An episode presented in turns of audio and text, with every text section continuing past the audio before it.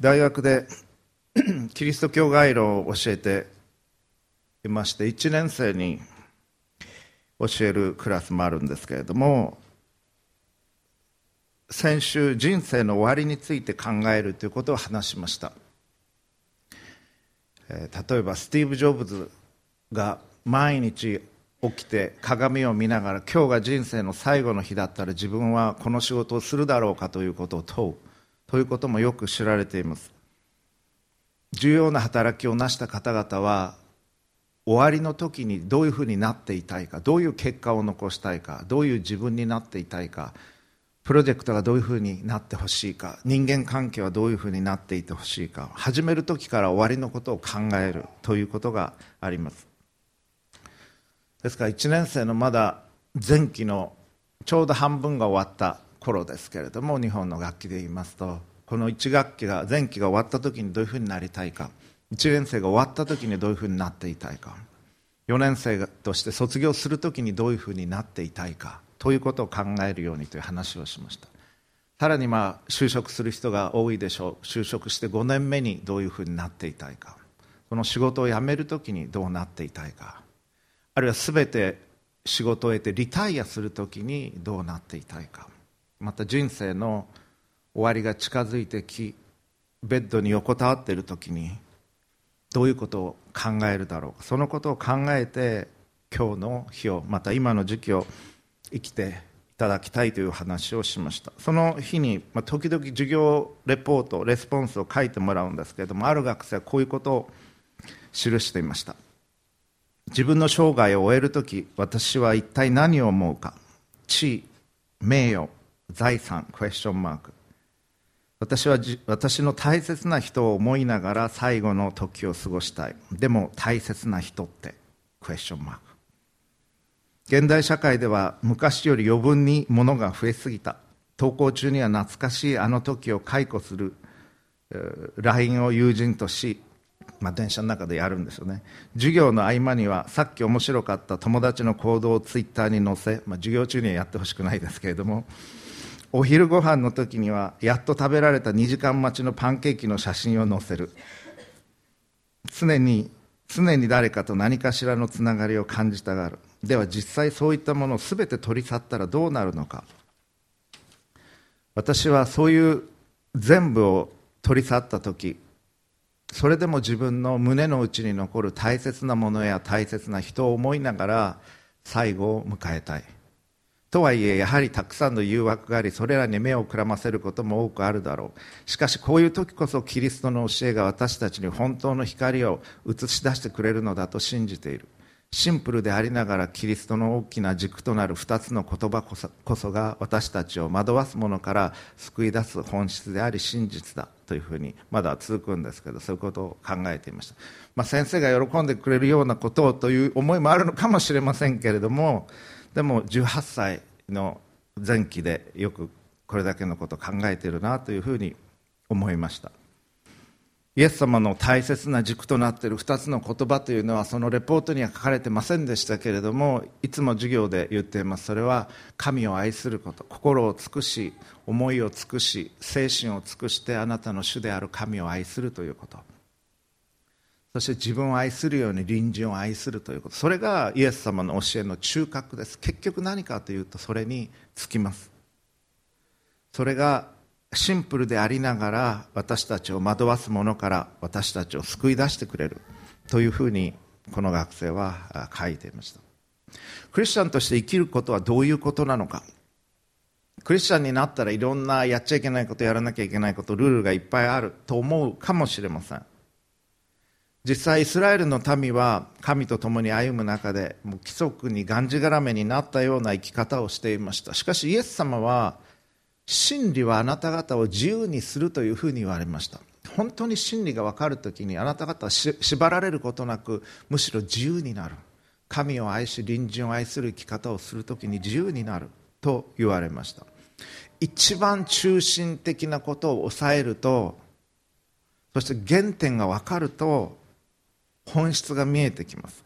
今日これからお読みする箇所イエス様が教えてくださった言葉の中でも最も美しい教えとして知られている箇所ですけれどもまさに新しい時代が来たようなそのような思いを感じさせる箇所です。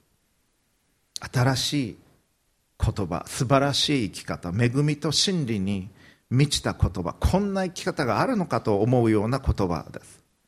イエス・キリストは御父なる神様の心を知り私たちに父なる神がどういうお方であるのか何を考えておられるのかということを教えてくださいました。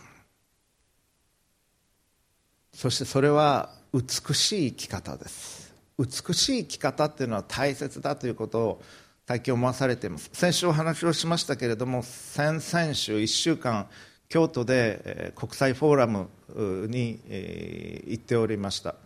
アメリカからアメリカの最も優れた神学者とタイム誌が表したスタンリー・ハワース教授を招いてのデューク大学の名誉教授ですけれどもフォーラムが行われました。その講演の中で彼はどういう生き方をこのナショナリズムが高まっていく世界の中でしていくのか美しい生き方を私たちはしなきゃいけないということを言っていました。人徳が現れてくる美しい生き方。単に効率的なだけではなくより多くのトゥードゥリストをこなすだけでなく美しい生き方をしてほしいということを言われておりおられました。それはまさにそうだなと私も同意したところです。今日これから読みます箇所。今日の説教の題はクリスチャンの生き方。クリスチャン・ウェイ・オブ・ライフですけれどもイエス様が山に登られ一晩中祈り明かされます。そしてイエス様が12人の弟子たち12弟子をお選びになるその場面なんです。そして彼らに使徒という名前を与えます。十二使徒と彼らがなっているそして彼らをたくさんの弟子の中から12人を選ばれそれからイエス様は彼らと共に山を下られたと書かれています。平らなところにお立ちになった多くの弟子たちの群れやユダヤ全土エルサレムさてはツルやシドンの海辺から大勢の民衆がそこにいたとあります。イエス様の教えを聞きまた病気を治していただくために来た人々である。また汚れた霊に悩まされていた人たちも癒された。群衆の誰もが何とかしてイエスに触ろうとしていた。大きな力がイエスから出て全ての人を癒したからである。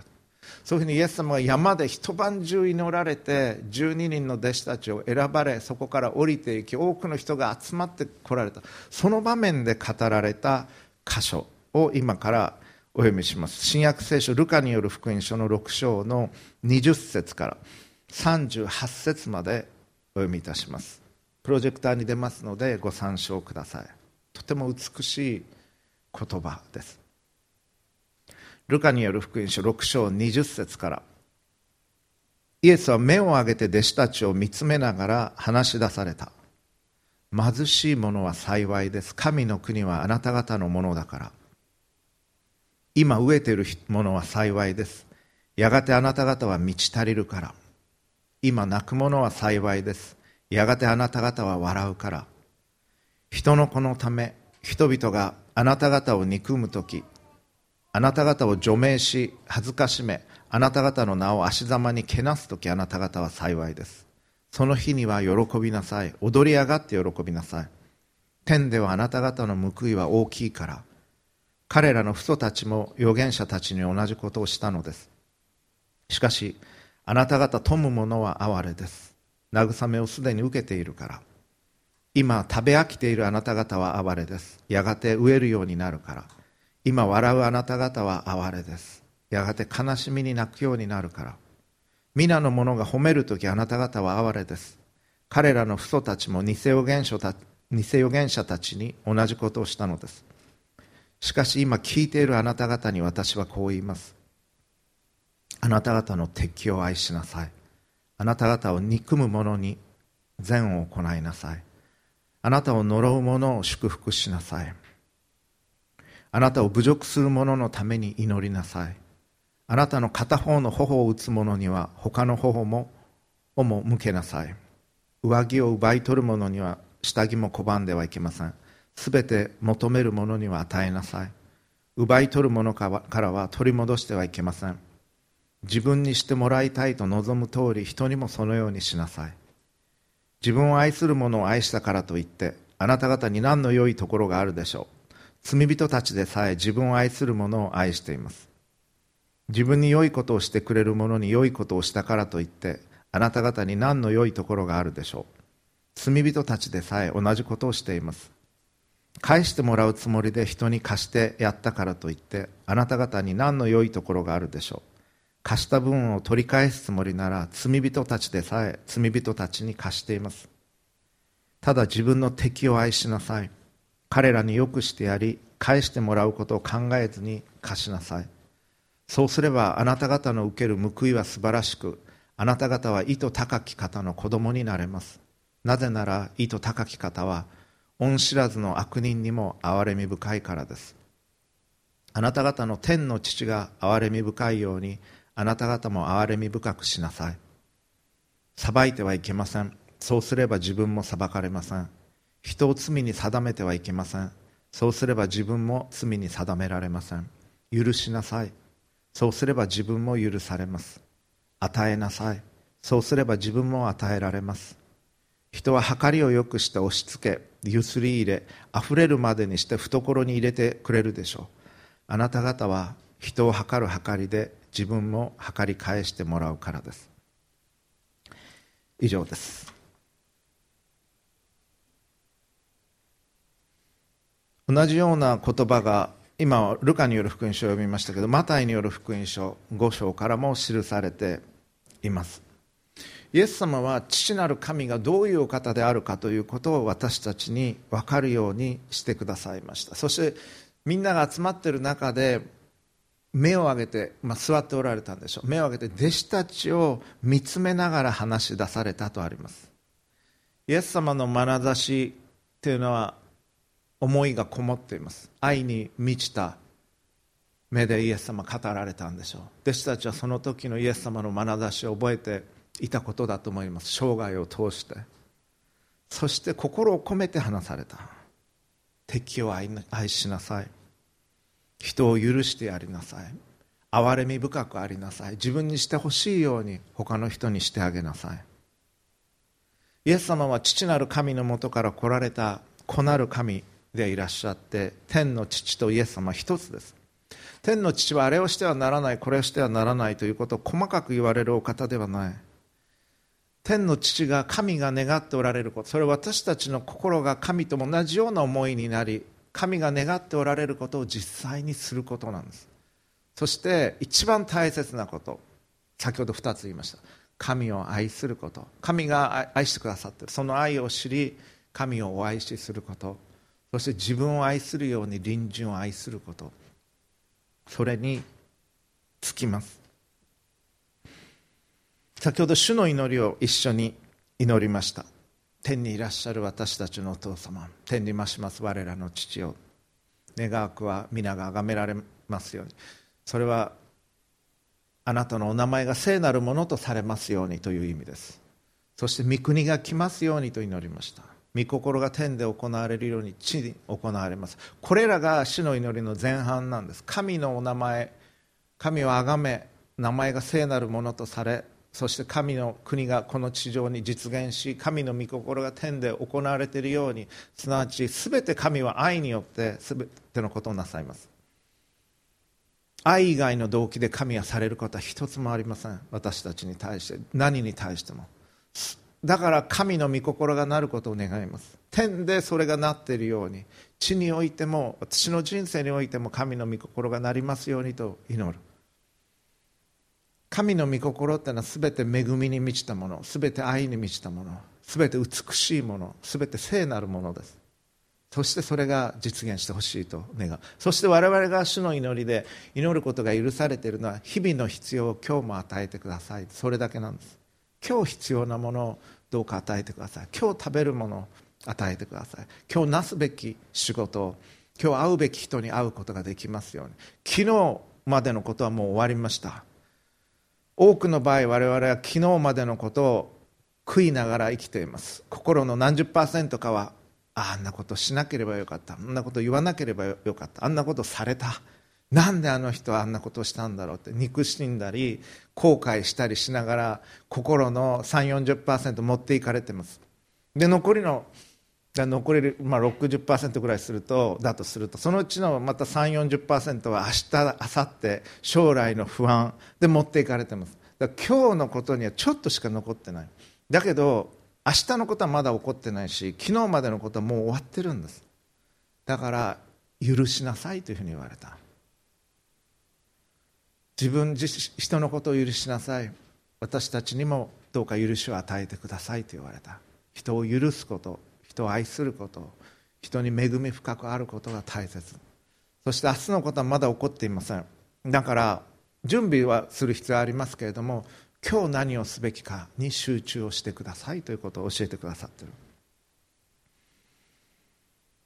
この天の父につながる生き方というのはすごく豊かな生き方です。ギリシャ人たちは徳を4つ考えました。真善美性ということです。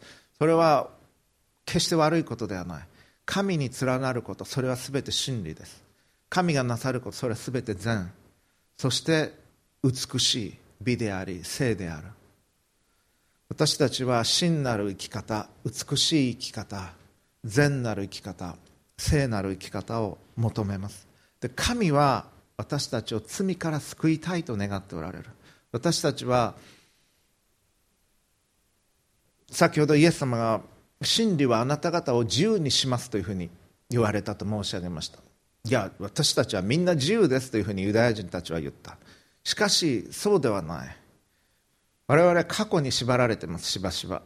あんなことを言われたこんなことをされたということに縛られてて人のことを憎しみを持って思ったりする。でそれは憎しみに縛られてる。あるいは過去に縛られてる。あるいは将来の不安に縛られてる。あるいは極端なことを言うならば麻薬をする人というのはその誘惑に縛られている。自由に麻薬をやっているんではない。麻薬をせずにはおられないということはそれに縛られているんです。多くのものに我々は縛られて生きている。神のもとに来るときに神は自由に生きるようにと私たちを導いていてくださるんです。神は私たちが美しい生き方をするように自由に生きるように幸せに生きるように愛のうちに生きるように願っておられる。皆さんは愛する時に一番美しくなります。あなたは人を愛し人に愛される生き方をする時に一番美しい生き方をします。学生のレポートはたくさんあるので1クラス100人ぐらいいて何クラスも教えているので一気に読むことはできませんか？らちょっとずつ読んでます。今朝も何何通か読みましたけれどもその子は私は愛の中に生きたい人を愛し愛される生き方をしたいというふうに書いてました。本当にそう思っているんだと思います。愛のうちに生きるときに皆さんは一番美しくなります。だから愛する映画を見るとき小説を読むとき心があったかくなります。老人の方に席を譲っている若者を見るときにいいなと思います。素敵だなと思う。そういうことをするときに神につながるんです。なぜか。神がそういう方だから。神は一言で言うと愛なるお方です。だから皆さんは人を愛するときに神の方に心が向かっているような生き方になる。あなたは人を憎むときに本来のあなたではなくなっています。人を憎むときにどうなるか。眉間に芝が寄ります。ため息が出ます、はあ、あんなこと言われた。あんなことされた。って思い出してます。そして憎しんでる。そうすると胃が悪くなる。嫌な表情になります。ずっとそれを続けてたら嫌な人になっていきます実際に。あなたは憎むようには作られてない。あなたは愛するように作られてる。なぜか愛である神によって作られているからなんです。だからそれがたとえ敵であったとしても嫌なことを過去にしてきた人であったとしてもその人を許しその人を愛しその人によくしてあげてくださいというふうにイエス様を教えてくださったんです。それは神である御父にあなたの心を重ねていくようなことなんです。さっきの主の祈りっていうのはまさにそういう祈りです。神が教えてくださったイエス様も教えてくださった祈りをし神のお名前が清く清いもの聖なるものとされるように祈り御国が来るように祈り神の御心が天で行われるように地に行われるように祈る。まず神に自分の心を重ねていくんです。それから自分の必要を申し上げていく。今日2つのポイントでお話をします。このような美しい生き方をするために必要なこと。神の神に作られたものとして天の父にふさわしい生き方をしていくためにこの世の一般的な生き方とは違う生き方になります。この世の一般的な生き方それはやられたらやり返すという生き方です。ひどいこと言われたらやり返す。ひどいことされたらやり返す。言われたら言い返す。そして見返してやる。ほら見たことかと。言いたい気持ちになるそれが我々の一般的な常識的な生き方ですでもイエス・キリストが教えられた生き方っていうのはそういうものじゃないんですそれを超えていく生き方善をもって悪に打ち勝つ生き方そのために必要なことを2つ申し上げていきます第1番目それは神の国のリアリティの中に生きるということです。神の国のリアリティの中に生きる。天の御国があるということ。天に天の父なる神がおられこの方が世界を作られ我々はこの地上での生涯を終えた後にその先があるんだということです。日本人の平均寿命だと男性は大体80年です。そして女性は86年から87年統計上。でもあなたの人生は80年で終わりではない。87年で終わりではない。その後があるんです。生涯を終えた後の世界があるんです。お葬式に行く時に亡骸がそこに横たわっています。まさに亡骸と言いたくなるようなその人なんだけどその人の体なんだけどもう何か違う。体になっています。魂が抜けたようになっている。亡くなった時ってのはそうですね。心臓が止まり脳波が止まり死を迎えた時にその人なんだけどご遺体なんだけどもうその人じゃない。というふうに我々は感じます。その魂は永遠に生きるんです。死んだ後にもそれで終わりではない。だから我々には永遠を思う心があります。平均で80年87年しかないのに永遠を思う心がある。人が死ぬ時になぜ悲しいのか。おじいちゃんがおばあちゃんが亡くなる時になぜ悲しいのか。それはもう会えないと思うからです。でもずっと一緒にいたいと思う。100歳まで生きてくれてもそれでも足りないと思う。大好きな本当に愛しているおじいちゃんおばあちゃんは永遠に一緒にいたいと思う。本当に愛する人恋人夫婦愛する人とは永遠に共にいたいと思います。100年だって足らない。ずっといたいんです。なぜか永遠に生きるように作られてるんです。我々は。永遠の神によって。死んで終わりではないんです。そのリアリティを私たちはいつも覚えなければならない。天の御父がおられて愛の神がおられてすべを収めておられる。そしてその天の御国があるということ。そしてあなたはそこに行くことができるんです。完全なる愛の神がすべを収めておられる愛の国に正義の国に恵みの国に行くことができる。でどうやって行ったらいいのか。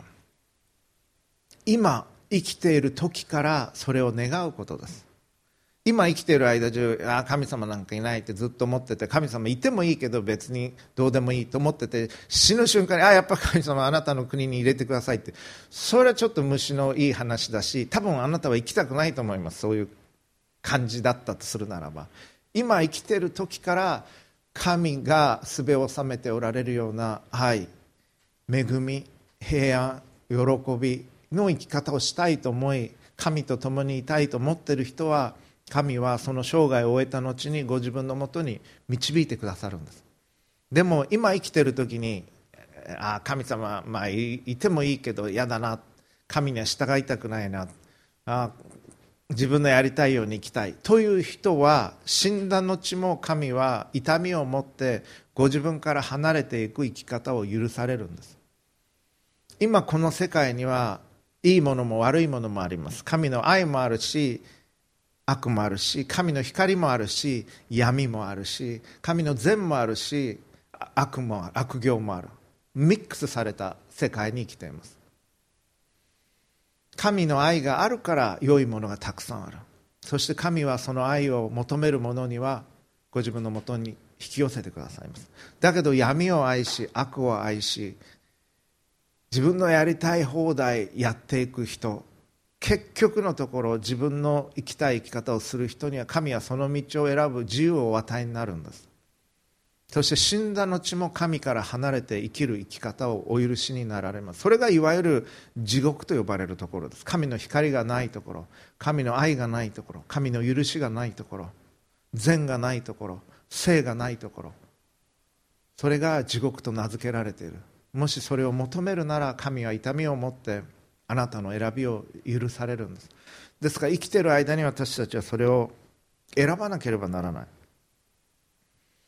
生きてる間に神のリアリティのうちに生き始めることが大切なんです。イエス様目を上げて弟子たちを見つめて愛の眼差しを持って語られました。神と共に生きる生き方について。そして言われた。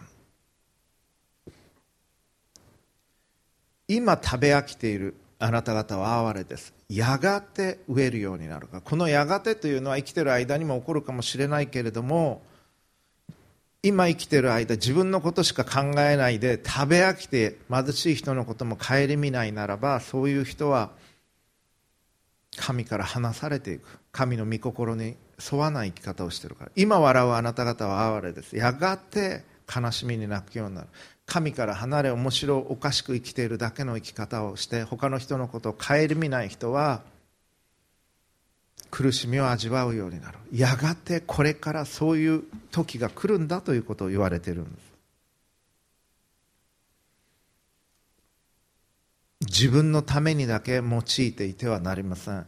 御父は私たち皆の父です。考えてみてください。皆さんの家庭に兄弟がいっぱいいたとします。皆さんの中一人っ子の人どのくらいいらっしゃいますか？自分は一人っ子だと。一人っ子もいますね。他にもいらっしゃると思いますけれども、えー、じゃあ兄弟が3人以上だ。自分を含めて兄弟3人以上っていうのもいらっしゃいますね。5人以上っていう方もいます。はい。これが兄弟すっごいいっぱいいたと考えてみてください。兄弟が100人いたとします。あるいは1000人。1万人兄弟の家庭だったとします。でお父さんは子供たちを見てある子供は優秀で能力があってお金を稼ぐかもしれない。ある子供はすごく体が弱くて働くこともできないかもしれない。お父さんは兄弟姉妹が助け合って生きていくことを当然願います。お父さんもお母さんも願われるでしょう。そしてより多く持つものはより多く持ってないものを助けていってほしいと思う。兄弟の数がたくさんあればそれはよりイージーになるでしょう。よりやりやすくなるでしょう。神は私たちの天のお父様です。そして生きている人たちは皆兄弟姉妹です。神の目から見るときに。その兄弟姉妹を互いに助け合いながら自分を愛するように隣人を愛しなさいというふうに言いました。聖書の教えをまとめると2つ。1つは神を愛すること。天の父である神を愛すること。もう1つは自分を愛するように隣人を愛する。それは天の父がお作りになった兄弟姉妹である方々を愛するということです。それを神は願っておられる。それが御父の願いです。私たちは時に 貧しい国の人々がいるということを思いなんで神様はあの人たちを助けないんでしょうか？というふうに思ったりします。御父が思っておられることは何か？それはなぜあなた方は彼らのことを助けないのかということです。あなた方には十分なものがある。豊かな国があり貧しい国がある。なぜ豊かな国に生きていながらあなた方動こうとしないのか？それが御父の問いです。多く与えられた人は多く求められます。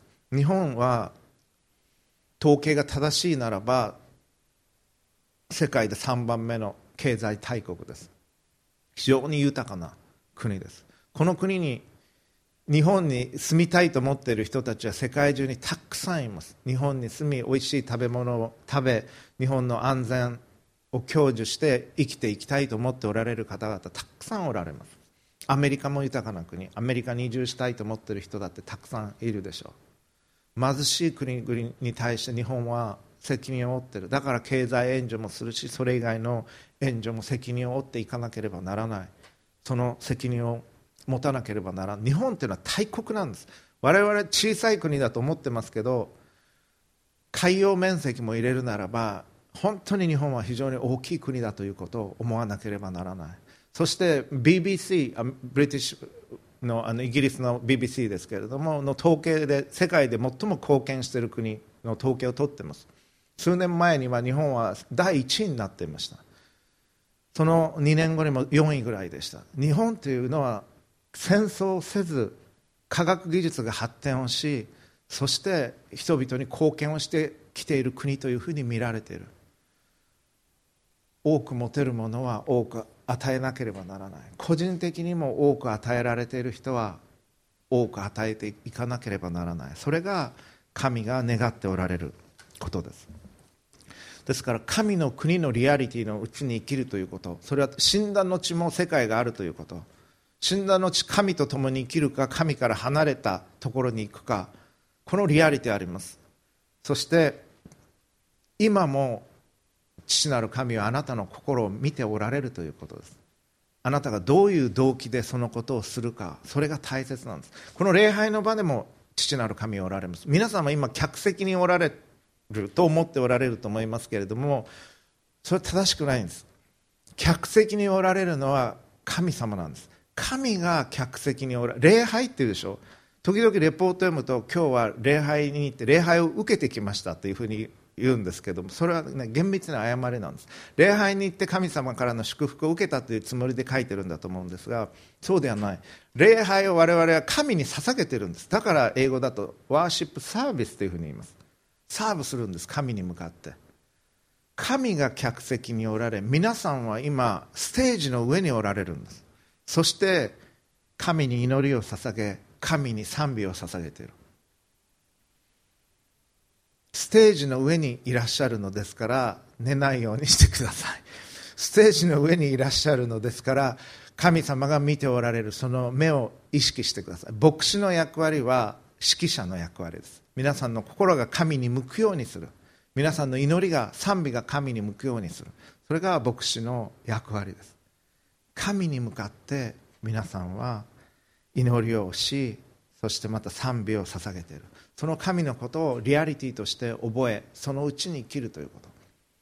いつも喜んでいなさい。絶えず祈りなさい。すべてのことに感謝しなさい。と聖書に記されています。いつも神のことを覚え神に語りかける生き方をすることができる。いつも喜んでいることができる。悪いことが起こってもそのこと自体は悪なんです。だけど神が共にいてくださり神に信頼する時その悪すらもいいものに変えてくださるんです神は。だから喜ぶことができる。そして全てのことにおいて神がおられる感謝することができるんです。2番目。今日はポイント2つだけです。2番目は神を愛し隣人を愛する生き方をするということです。イエス様言われました。しかし今聞いているあなた方に私はこう言います。あなたの敵を愛しなさい。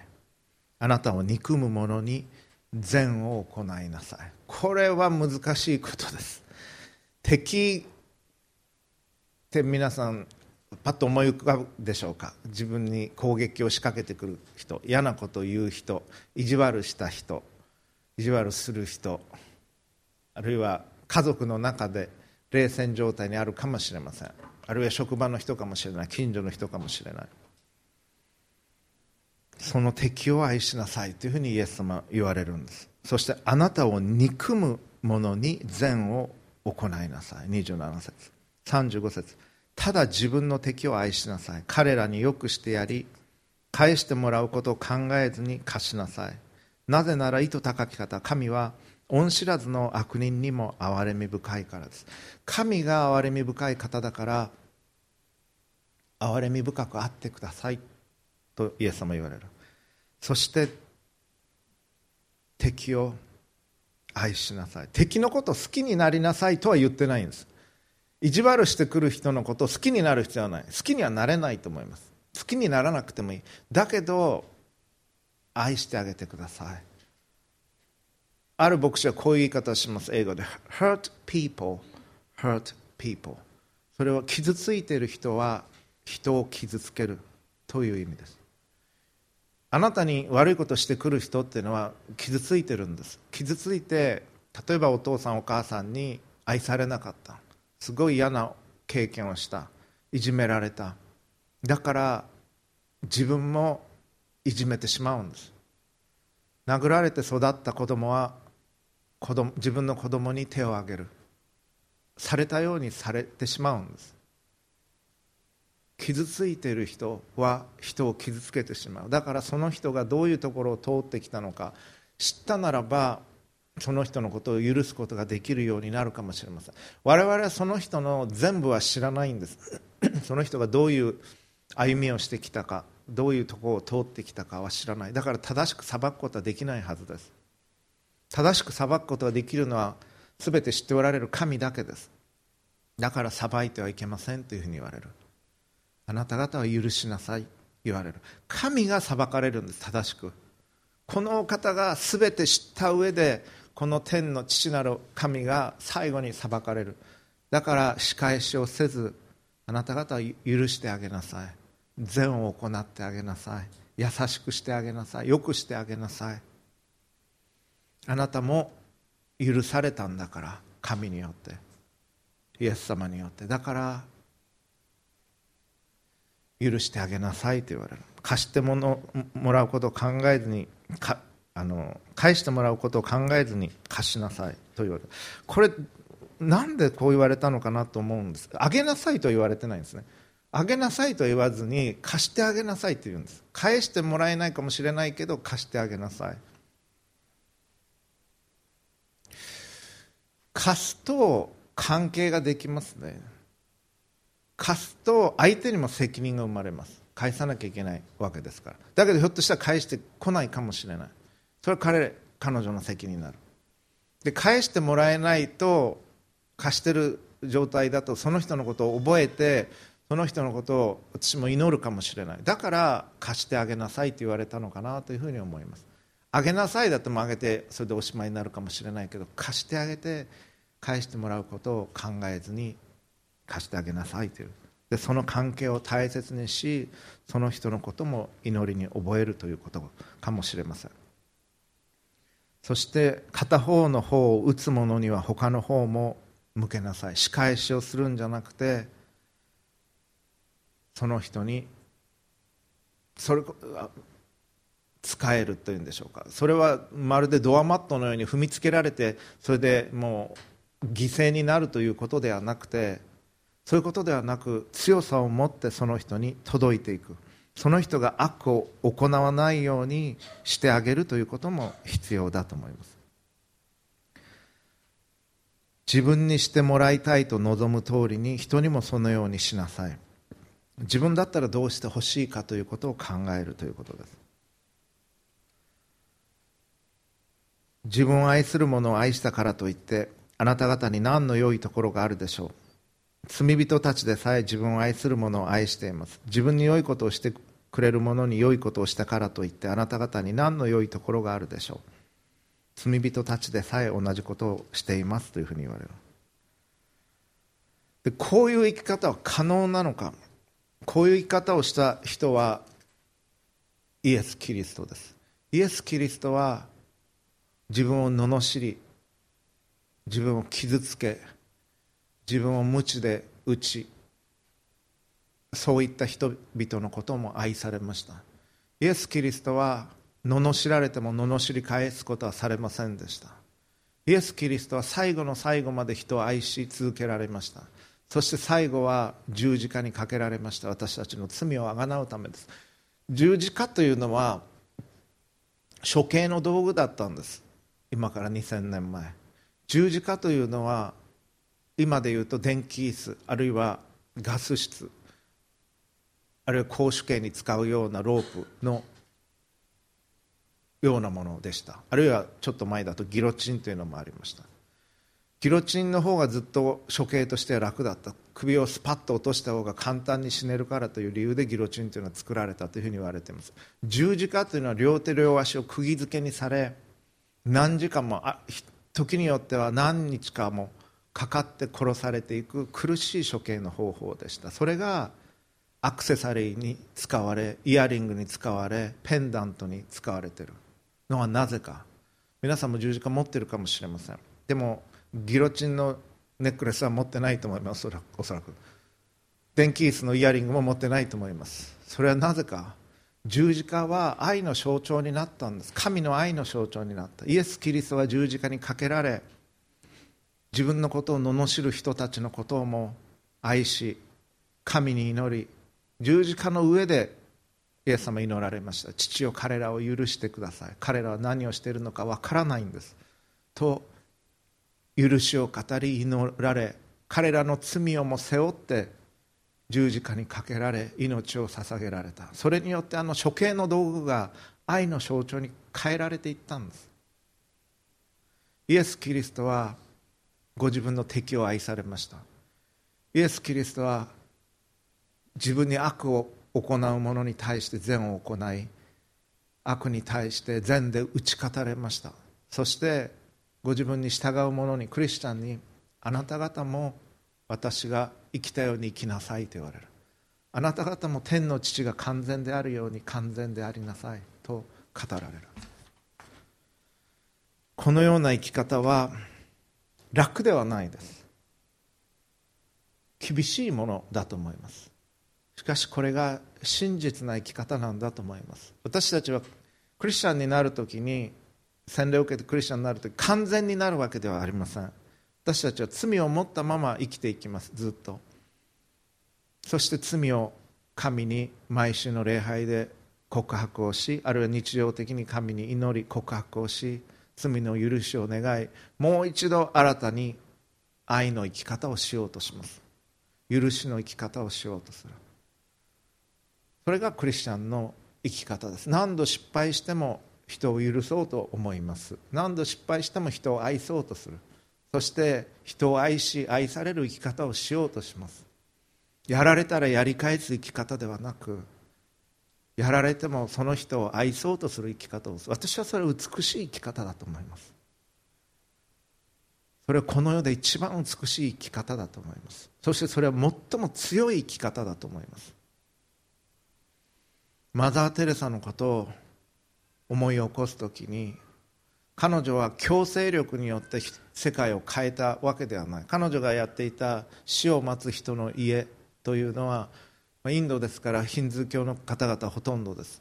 クリスチャンになりますかっていう行為ではないヒンズー教の人はヒンズー教のままもうのたれ死にそうになっている人を引き取って死のうとする時に亡くなっていく時にあなたのことを愛しケアしてくれる人がここにいるんですということを教えてあげ見とってあげる。そしてヒンズー教の方はそのヒンズー教のやり方で葬ってあげる。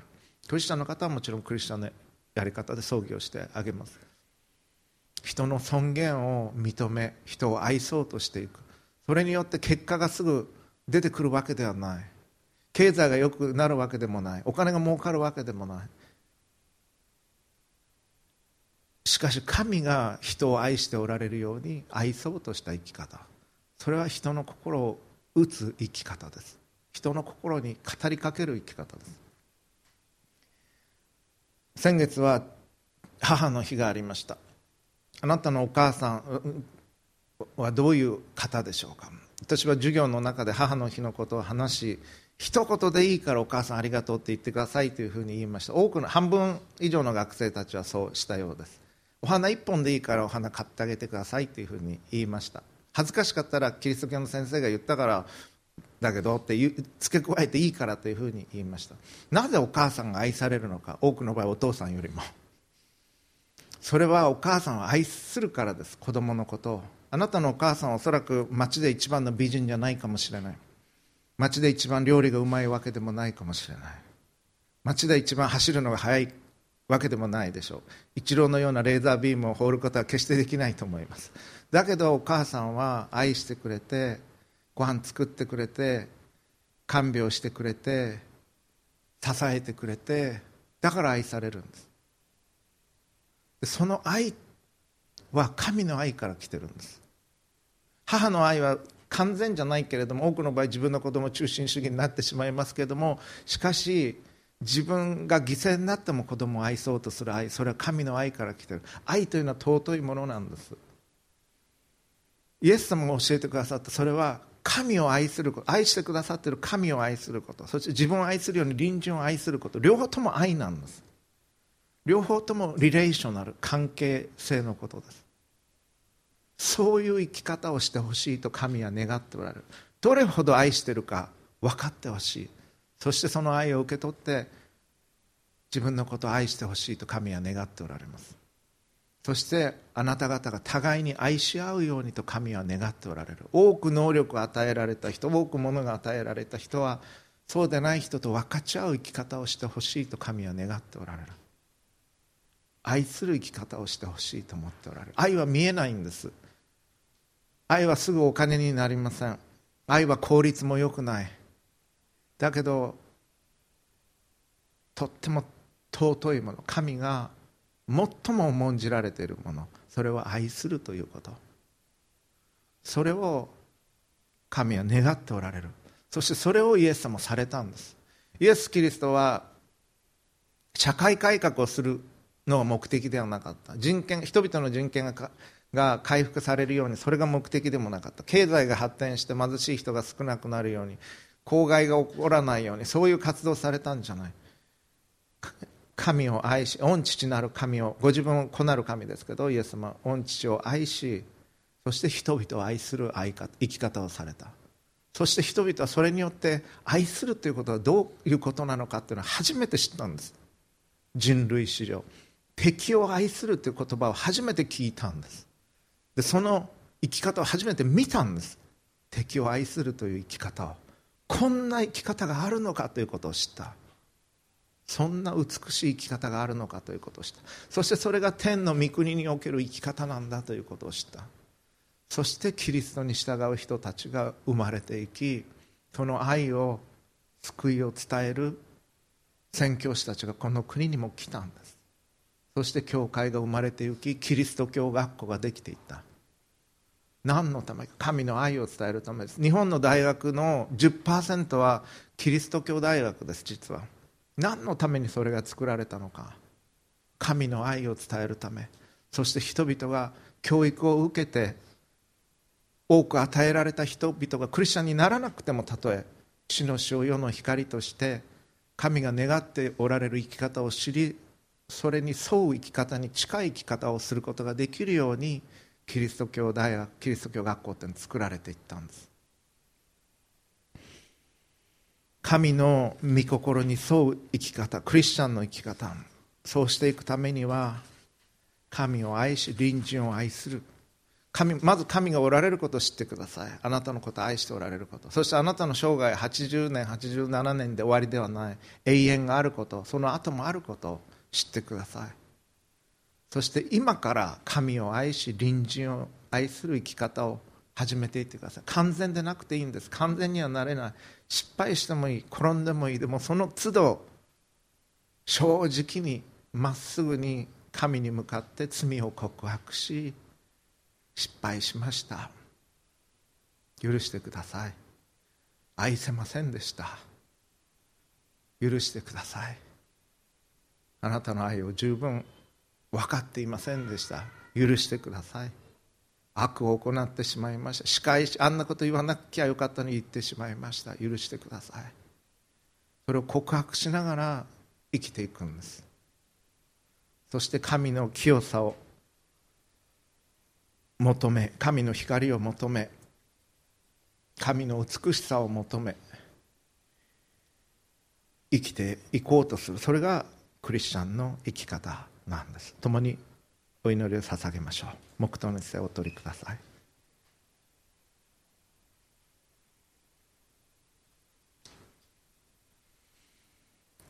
父なる神様あなたは主イエス・キリストをこの地上に送られました。そしてイエス様は目を上げて弟子たちを見つめながら大切な教えを語ってくださいました。神を愛し隣人を愛すること。敵をも愛すること。善をもって悪に打ち勝つこと。愛することがどれほど大切か。互いを敬い互いを支え合うことがどれほど大切か。そしてそのような生き方をするように私たちは作られており召されていることを教えてくださいました。どうかこの日曜日新たにそのような生き方をしたいと決意し今週1週間を始めることができますように。あなたが力を与えてください。清さを与えてください。愛を与えてください。あなたの愛と光のうちにおらせてください。今日集われたすべての方の上にあなたの豊かな恵みがありますように。このメッセージを聞きあなたに従おうと思われたすべての方の上にいやそう今日思えなかった方の上にもあなたの豊かな恵みをお注ぎください。救い主主イエス・キリストのお名前によって祈ります。アーメン。どうかご自分の言葉で今あなたの祈りを聞いておられる神様に直接お祈りください。